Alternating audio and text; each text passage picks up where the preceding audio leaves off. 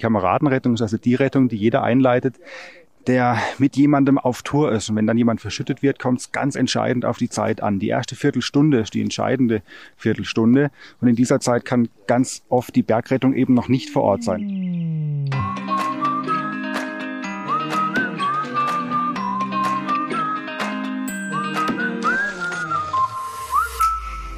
Hallo und Kuckuck zu einer neuen Folge unserer Ausflugstipps für den Winterschwarzwald. In unserer Folge heute geht es darum, welche Winteraktivitäten man wo in der Ferienregion Schwarzwald machen kann. Wir sprechen konkret über Ausrüstung, Lawinenschutz und Wildtierschutz. Ja, wenn der Schnee in höheren Lagen auf einem halben Meter Höhe liegt, wie aktuell am Feldberg, sind die Bedingungen eigentlich ideal für eine schöne Schneeschuh- oder Skitour. Aber wie kann ich mich denn bestmöglich auf eine Skitour vorbereiten? Adrian Probst, der Landesvorsitzende der Bergwacht Schwarzwald, kennt die Lawinengefahr in der Gegend um den Feldberg am besten. Wir empfehlen immer, sich am schweizerischen Jura zu orientieren. Da gibt es einen Lawinenlagebericht. Und ansonsten gilt im Schwarzwald generell einfach auf den markierten Routen bleiben und diese bekannten Hotspots wie Belchen Nordseite, Herzogenhornwächte nach Menzenschwand runter, das Feldberggebiet mit der Seeburgwächte, Zachster Loch, Baltenweger Buck oder auch im Nordschwarzwald die Hornisgrinde zu meiden. Wenn ich ähm, als Wanderer jetzt wirklich keine Ahnung habe, gewisse Neigungen spielen ja auch eine Rolle oder auch die Schneebeschaffenheit. Wir empfehlen in solchen Fällen, wenn man selbst eigentlich wenig Vorbildung hat, vielleicht mal vor Ort anzurufen. Das Naturschutzzentrum auf dem Feldberg zum Beispiel stellt auch online eine Karte zur Verfügung, auf der ersichtlich ist, welche Bereiche besonders lawinengefährdet sind. Man kann aber auch beim Deutschen Alpenverein, beim Skiverband Schwarzwald oder auch bei der Bergwacht Schwarzwald immer wieder mal Experten erreichen, die wertvolle Tipps geben. Okay, also sich erst einmal über die Lawinengefahr im Vorfeld informieren ist das eine. Aber was mache ich eigentlich konkret, wenn man dann doch in eine Lawine gerät oder vielleicht jemand anderes betroffen ist. Wir haben auf dem Feldberg am Zeller 1 Skilift ein Avalanche Training Center, also ein Lawinentestzentrum, bei dem kann man seine eigene persönliche Schutzausrüstung testen. Das lawinenverschütteten Suchgerät, was zur Standardausrüstung gehören muss, kann dort getestet werden. Es sind im Boden verteilt Sonden versteckt und die werden aktiviert über einen Fernsensor und die können dann gesucht werden. An diesem Lawinentrainingszentrum gibt es erstmal eine große Tafel, auf der beschrieben ist, wie die Kameradenrettung aussieht. Die Kameradenrettung ist also die Rettung, die jeder einleitet, der mit jemandem auf Tour ist. Und wenn dann jemand verschüttet wird, kommt es ganz entscheidend auf die Zeit an. Die erste Viertelstunde ist die entscheidende Viertelstunde. Und in dieser Zeit kann ganz oft die Bergrettung eben noch nicht vor Ort sein. Es kommt also auf die an, die selbst auf Tour sind. Und das sollte man sich erstmal gut durchlesen, sich verinnerlichen, wie das Ganze dann zu funktionieren hat und abläuft. Und dann aktiviert man an der zentralen Station einzelne Sonden, einzelne Dioden, die im Boden vergraben sind, ähm, so dass es einen Zufallseffekt gibt. Sonst wüsste man ja irgendwann, ah ja, da hinten links neben der dritten Tanne, da ist die Diode vergraben. Und diese zentrale Station aktiviert immer nach einem Zufallsprinzip einzelne Dioden. Also für mich war es das allererste Mal, dass ich eine Kameradenrettung geprobt habe. Aber ich habe gelernt, wenn ich weiß, wie es geht, kann ich am Ende sogar Leben retten. Lohnt sich also, da mal vorbeizuschauen. Und was auch noch gut zu wissen ist für jede Art von Aktivität in der verschneiten Schwarzwaldregion, wie verhalte ich mich im Wald richtig und respektvoll gegenüber der Natur und auch den Wildtieren? Und da ich schon mal am Feldberg bin, gehe ich direkt mal rüber ins Haus der Natur, dem Naturschutzzentrum Südschwarzwald. Dort treffe ich mich mit Mirjam Willert vom Naturpark Südschwarzwald. Hallo Mirjam. Hallo Iris. Schön, dass wir jetzt hier zusammen sitzen können und ein bisschen darüber philosophieren, was eigentlich Wintertourismus ausmacht und vor allen Dingen, welche Auswirkungen es vielleicht auch gibt oder wie ich mich als Gast im Winter verhalte. Denn du, Mirjam, hast ja mit dem Schutz von Wildtieren zu tun, Sommer wie Winter, aber im Winter ist es ja nochmal ein spezielles Thema, oder? Was sagst du, Mirjam? Ja, ganz genau. Im Winter ist es für Wildtiere eine sehr sensible Zeit, kritische Zeit und deswegen muss man als Menschen, als Besucher, als Gäste, als Wintersportler besonders behutsam unterwegs sein und das Wissen, dass die Wildtiere da sind und eine sehr herausfordernde Zeit durchmachen. Was wäre denn so Worst Case? Was könnte denn passieren, wenn ich jetzt als Skitourengeher äh, da langlauf und dann sehe ich vielleicht so ein Reh oder ich weiß nicht, in den Wildtier im Wald? Was wäre denn der Worst Case? Mm, der Worst Case wäre, das Tier aufzuschrecken, dass es äh, flüchten muss, weil jede Flucht im Winter, gerade, du hast es gesagt, halber Meter Schnee, unglaublich anstrengend ist für das Tier. Egal, ob das jetzt ein Reh ist oder ein andere, eine andere Tierart. Mm, diese Energie, die da verbraucht wird, das ist anstrengend zu flüchten, die muss wieder aufgenommen werden durch Nahrung. Wenn wir nach einem langen Skitag nach Hause fahren, gibt es eine ordentliche Portion Spaghetti oder was auch immer. Die Tiere haben diese Möglichkeit nicht. Die müssen mit der kargen Nahrung, die es im Winter gibt, zurechtkommen und diese Energie wieder auffüllen. Und das ist sehr schwierig. Und dann kann ein Tier auch schon mal nach einer Flucht so erschöpft sein, dass es mitunter vielleicht sogar keine Nahrung mehr aufnehmen kann. Wie ist denn so die aktuelle Lage hier im Hochschwarzwald? Jetzt haben wir ja doch wieder ganz schön viel Schnee. Ähm, sind denn einige Skitourengeher auch unterwegs? Äh, ja, mit Sicherheit. Ich habe tatsächlich, ähm, wie wahrscheinlich äh, viele von euch auch, viel Zeit im Homeoffice verbracht und war noch gar nicht so viel unterwegs. Gerade im letzten Jahr hat durch die Corona-Pandemie einfach sehr viele Leute auf die Skitouren-Ebene gebracht. Die Lifte waren zu, viele Leute sind umgestiegen auf äh, Skitouren gehen und die werden in diesem Jahr mit Sicherheit auch wieder unterwegs sein, weil es einfach auch eine tolle Fortbewegungs- und Sportart ist. Das kann man ja nicht anders sagen. Du leitest ja das Projekt Bewusst Wild. Worum geht es da eigentlich genau? Dabei geht es vor allem darum, Leute zu sensibilisieren, Wintersportler, Sportler, Freizeitaktive zu sensibilisieren, auch äh, die, die nur mit dem Hund eine Runde spazieren gehen oder Wanderer. Also wir schließen da keine Aktivitätsform aus. Bewusst wild ist keine, keine Institution, keine Initiative, die Sachen verbietet. Das dürfen wir nicht, das wollen wir auch gar nicht, weil wir so Leute oder Menschen ähm, eher vor den Kopf stoßen, frustrieren.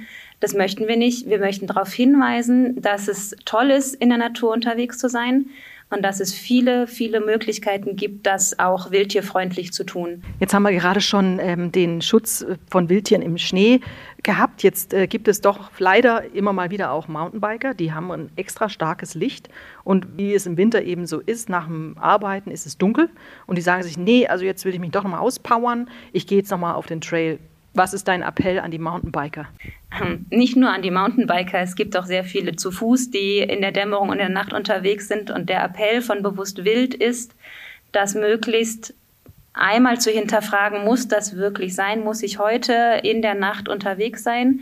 Und wenn ja, dann bitte auf äh, möglichst siedlungsnahen Flächen und vor allem nicht querfeldein. Bewusst Wild hat zwei, hat drei Verhaltens- Hinweise, Verhaltensregeln, die wir an die Menschen herantragen.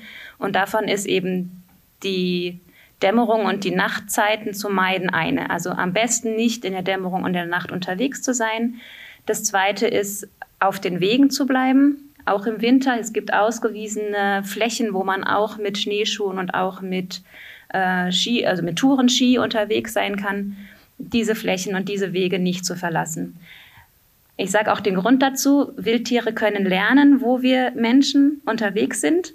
Und in dem Moment, wo wir außerhalb von, unser, außerhalb von den Gewohnheiten unterwegs sind, also unberechenbar ähm, unterwegs sind, die Wege verlassen oder zu Zeiten an Orten erscheinen, wo wir sonst gar nie waren, wir Menschen, dann ist es für die Wildtiere eine Störung oder kann Stress verursachen, weil sie das einfach nicht kennen, nicht gewohnt sind, dass Menschen dann irgendwie abseits der Wege oder mitten in der Nacht unterwegs sind, wo sie vor 20 Jahren noch ihre Ruhe hatten. Mal andersrum gefragt, kann mir ein Wildtier auch gefährlich werden? Wenn ja, wie?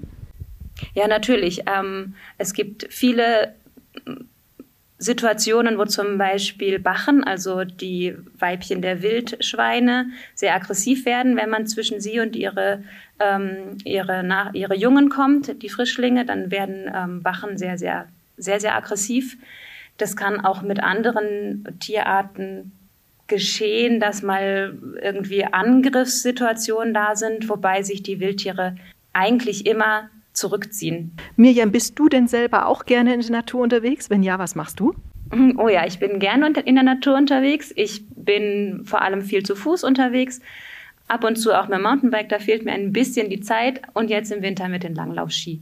Da fällt mir noch eine gute, ähm, ein, ein guter Hinweis ein. Es gibt für diejenigen, die in der Dämmerung nach Feierab Feierabend Sport machen möchten, im Schwarzwald Nachtloipen, die sind beleuchtet, da kann man wunderbar und sehr verantwortungsvoll auch in der Nacht äh, auf der Loipe seinen Sport nachgehen. Wow, das wusste ich jetzt auch noch nicht, Nachtloipe. Und die Wildtiere haben wahrscheinlich schon gelernt, ah nee, da, da bin ich reißaus, da mache ich, da bin ich nicht dabei. Ganz genau. Die lernen auch, wo die, wo die Skipisten sind. Die sind, wenn der Lift treibt, auch nicht äh, dort zu finden, wobei auf der Skipiste sind sowieso selten äh, Wildtiere zu sehen, aber sie mögen die Waldränder und die Wälder.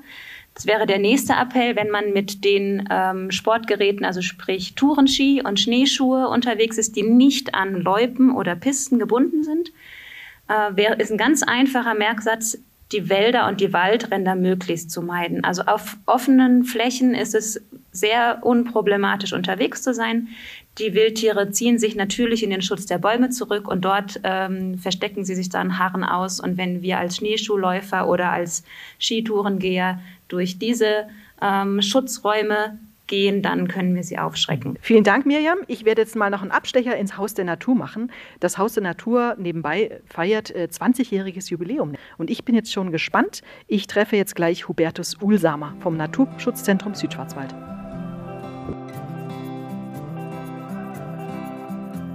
Warum lohnt sich denn ein Abstecher hier in das Naturschutzzentrum? Lohnt sich auf alle Fälle. Ähm, wir versuchen mit diesem, mit diesem Naturschutzzentrum, mit dieser Ausstellung im Naturschutzzentrum eigentlich alle Altersklassen von drei bis 99 abzudecken. Also es ist für jeden was da. Ähm, es geht um Tiere, es geht um den Feldberg, es geht um seltene Pflanzen, die wir draußen haben. Ähm, es geht um den Winter und das ist uns ein Anliegen, das uns gerade so ganz, ganz besonders am Herzen liegt. Wie können Gäste die Natur im Südschwarzwald denn am besten erleben, gerade jetzt im Winter? Was haben Sie da für Tipps? Was Sie im Haus der Natur sehen in der Ausstellung, ist natürlich alles virtuell. Ähm, am einfachsten ist es, Sie ziehen Ihre Wanderschuhe an, Sie leihen sich ein paar Schneeschuhe oder Sie nehmen Ihre Schneeschuhe, Sie nehmen Ihre Langlaufskier und gehen raus. Wir freuen uns über jeden, der im Gelände ist. Wir freuen uns über alle, die sich an die Regeln halten, die, draußen, die wir draußen aufgehängt haben. Aber als ehemaliger Förster, da muss ich nochmal nachhaken, haben Sie früher wahrscheinlich auch gejagt? Ich bin auch immer noch Jäger, bin immer noch aktiver Jäger. Ähm, und das ist uns ein großes Anliegen hier oben, weil die Tanne, die uns sehr am Herzen liegt auch im Klimawandel gerade, ähm, nur funktioniert, wenn die Rehwildbestände relativ niedrig sind. Ähm, deswegen jagen wir auch im Schutzgebiet, was ein bisschen schwer zu erklären ist, äh, weil die meisten Leute davon ausgehen, in einem Naturschutzgebiet wird nicht gejagt, aber es wird es tatsächlich auch. es gibt einen Wolf, es gibt einen Luchs, der reicht nicht, um solche Bestände einzusortieren. Äh, darf ich mal nachfragen, was, was für Bestände werden da geschützt? Welche Tannen oder was war das? Es geht tatsächlich um die Tanne. Ähm, die Tanne ist extrem verbissempfindlich. Rehe, Hirsche fressen wahnsinnig gerne junge Tannen und sie fressen überhaupt nicht gerne junge Fichten. Das heißt, wenn sie den Wald draußen naturnah verjüngen wollen, wenn sie wieder mehr Tannen haben wollen, so wie es ursprünglich war, müssen sie tatsächlich die Rebelbestände ein bisschen runterfahren.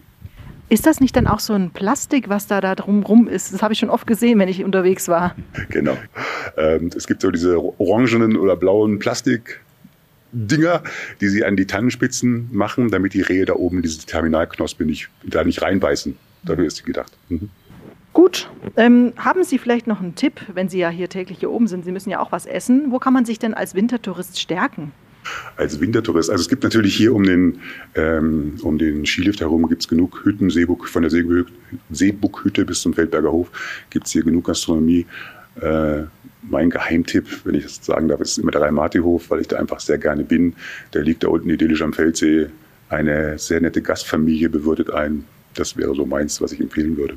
Ja, vielen Dank, Herr Ulsamer, für den kleinen Ausflug hier in das Haus der Natur. Sehr gerne, vielen Dank. Und wer jetzt Interesse hat oder eine Pause machen will während der Pistengaudi am Feldberg, der kann einfach mal zu einem Besuch im Haus der Natur am Feldberg rübergehen. Geöffnet hat es außer montags immer täglich von 10 bis 17 Uhr. Das Team von Podcast Visit Black Forest wünscht euch allen ein frohes Weihnachtsfest und einen guten Start ins neue Jahr.